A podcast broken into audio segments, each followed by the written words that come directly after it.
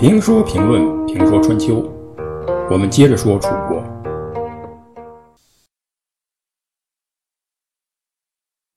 公元前六百零六年，楚庄王率军攻打郑国。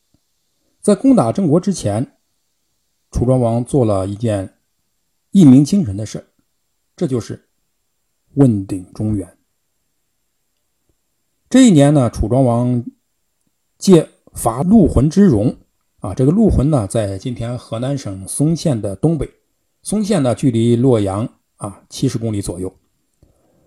这一年，楚庄王借伐陆浑之戎，把楚国的大军开到了周天子的首府洛邑的南郊，然后在周天子眼前举行盛大的阅兵仪式。诸侯到王室的领地是不能显示武器的，应当把武器包裹起来。但是楚人不讲这个规矩，我是蛮夷，我怕谁？不仅舞枪弄棒，而且大张旗鼓的阅兵。这一动作呢，让刚刚继位不久的周天子周定王心情不定了。他派王孙满去慰劳楚庄王。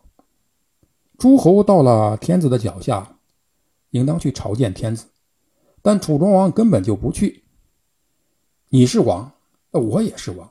天子有什么了不起的？楚庄王应该有这样的思想，因此才会有后面的对话。楚庄王带着王孙满，一边炫耀自己的军队，一边问王孙满说：“周天子的鼎有多大，多重？”楚庄王这么轻轻的一句话，震惊了王孙满。这也是问鼎中原的来历，因为鼎是不可以随便问的。岂止是不可以随便问，而且根本就不能问。这就像后来的大臣问皇帝：“女的玉玺是什么样的？”我也照样做一个，一样，是大逆不道，是要杀头的。因为九鼎在玉玺之前就是王权的象征。今天，鼎的意义有所变化，因为今天最常看到鼎的地方是寺院，寺院的大殿前。哎，一般都放个放着一个大鼎，可以焚香，可以做装饰，显得厚重。还原鼎的本来面目，鼎其实就是一个煮肉的大锅。后来有了用青铜器制造的铜鼎以后，鼎就成为重要的礼器。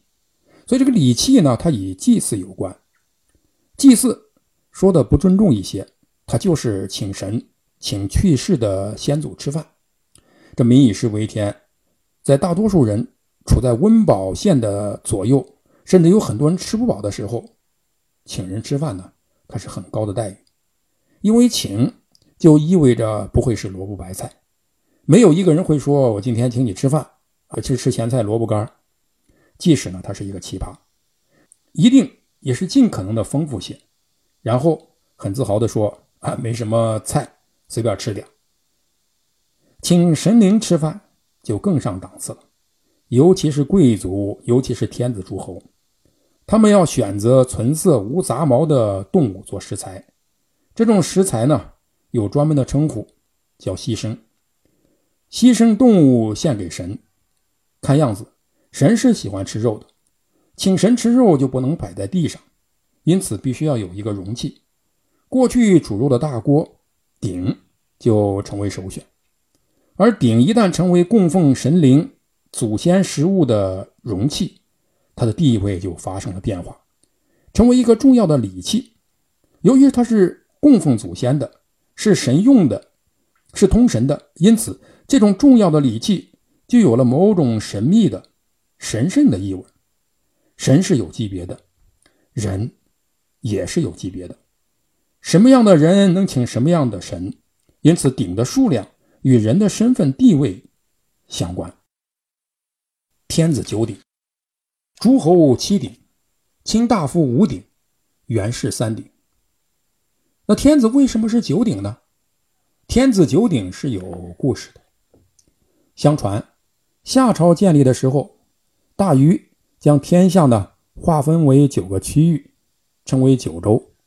这九州顺时针分布，分别是雍州、冀州、青州、燕州、徐州、扬州、晋州、凉州，中间呢是豫州。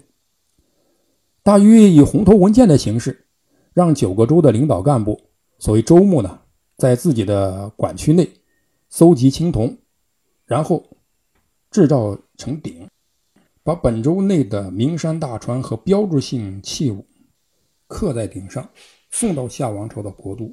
代表本州，这样一鼎象征一州，九鼎代表九州，成为国家的标志，王权的象征。什么是至高无上的王权？什么代表着你拥有这个国家？看看九鼎在哪儿就知道了。所以，统治者往往举全国之力塑造大鼎。商汤赶走夏姬以后，把九鼎迁到了自己的首都。周文王灭商以后，也曾公开。展示九鼎，那意思很明白。现在我们家是天下的老大，鼎在我们这儿，九鼎就成为王权的重器。因此，这哪儿是一般人可以问的？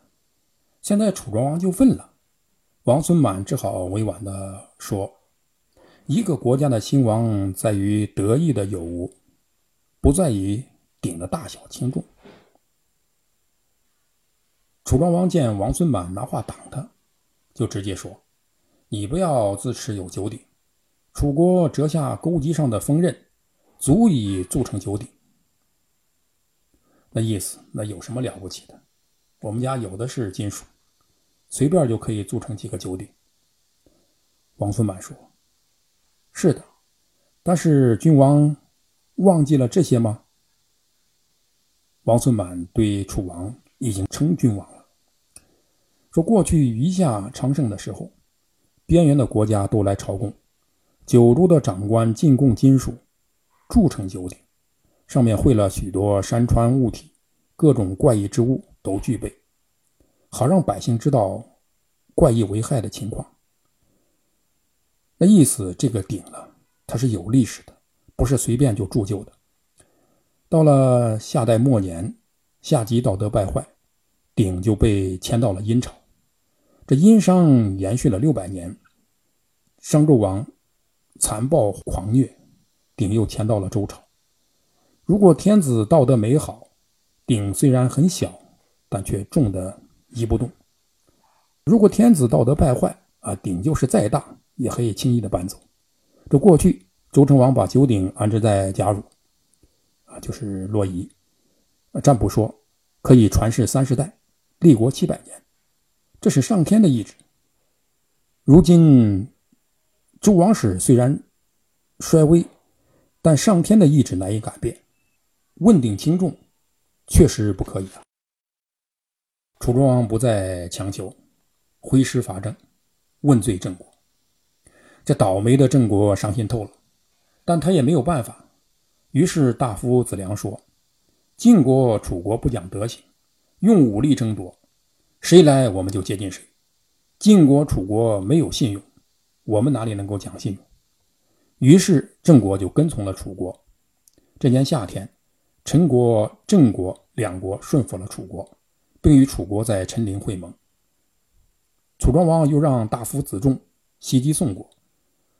楚庄王官兵周江，问鼎轻重，标志着楚国已经进入了强国模式。楚国的强大可以期待了，但是楚庄王这次出兵中原却差点有去无回。为什么呢？因为他的宰相开始策划一起政变了。这又是怎么回事呢？